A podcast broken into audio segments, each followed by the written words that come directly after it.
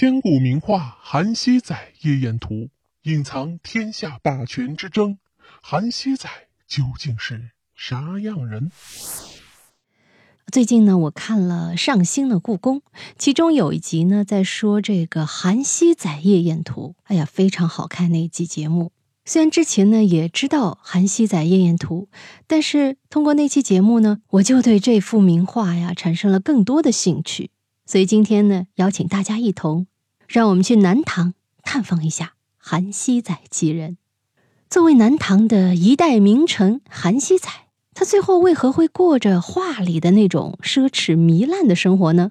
这就要说到韩熙载的过去以及天下时局的变化了。韩熙载啊，乃是北方将门后代，生通兵法，熟知政务。早年和李谷关系莫逆，两人都有匡扶天下的才略。这个李谷是谁呢？他就是后来成为后周宰相的人。只不过当年啊，韩熙载和李谷一样。都还是一个有抱负但没有在政坛上爬得很高的年轻人。唐明宗时期，韩熙载前往江南寻求发展，李谷则继续留在中原。李谷在河南正阳县为韩熙载饯行。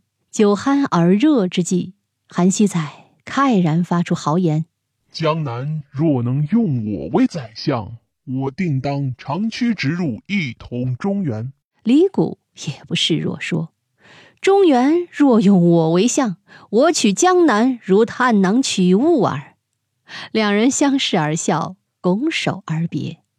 一晃二十余年过去，李谷已经在周世宗手下拜相。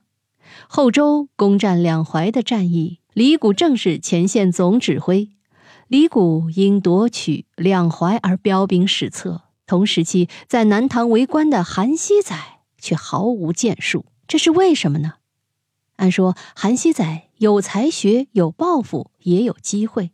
当年在中主李璟还是太子的时候，两人就经常谈诗论文。继位之后，李璟提拔韩熙载为余部员外郎，使馆修撰，赐飞红袍一件。按照规定，六品员外郎没有资格穿红袍。从此可知，李璟对韩熙载特别看重。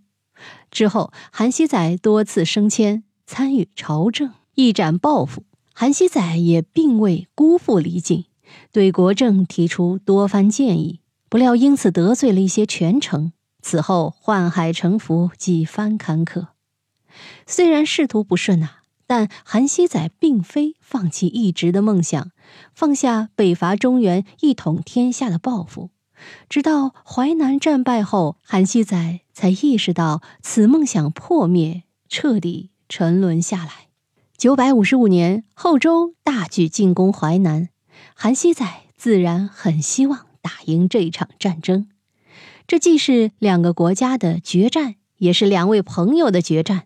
李璟派遣四弟李景达为主帅，程觉为监军。韩熙载知道程觉为人。奸诈贪婪，多次反对这个任命。韩熙载认为李景达贵为亲王，何必再派监军？可是李景达统帅三军多年，威望显著。李景担心四弟拥兵自重，甚至兵变逼宫。为防万一，李景坚持派程觉为参军。于是这场战争从开始就注定了失败。主帅李景达多次要求集结兵力和后周做一次大决战，可程觉就是不肯发兵。李景也听信谗言，认为见好就收，以免两国关系恶化。大将朱元也和程觉不和，被围困多日，多次请求程觉援救，却被无视。朱元为求活命，率领部下万余人投降了后周。正处在焦灼之间的唐州战局，因为朱元的倒戈，形势逆转。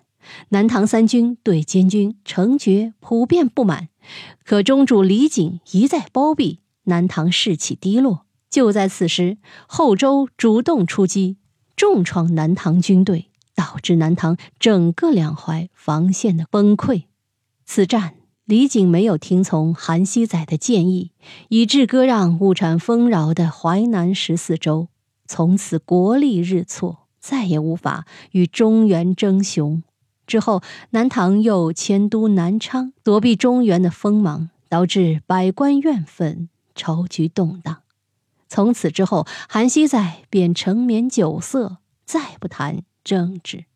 哎呀，听了刚才的这段故事吧，我们再。去看那幅《韩熙载夜宴图》，我们就能理解为什么在那种歌舞升平、貌似非常热闹、非常愉快的 party 中，韩熙载却一直面露忧郁之色。虽然他也击鼓，他也喝酒，也与众人玩乐，但是眼神是没有办法欺骗人的。